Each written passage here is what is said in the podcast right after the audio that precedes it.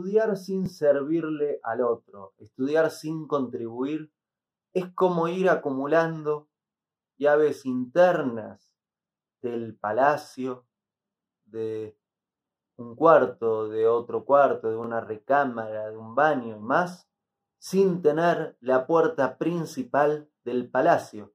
Quiere decir que todas las llaves que acumulaste de nada te sirven, porque no podés entrar al palacio.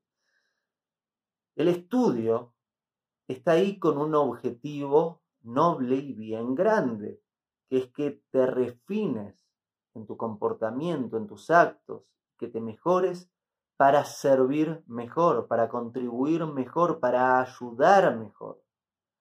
Significa que necesitamos estar sirviendo constantemente a medida que avanzamos en nuestro estudio y debemos estar mejorando nuestra forma de ayudarle al otro a medida que avanzamos en nuestro estudio. Si no, es conocimiento estéril, si no son llaves de adentro del palacio sin poder entrar al palacio, sin tener la llave de la puerta principal.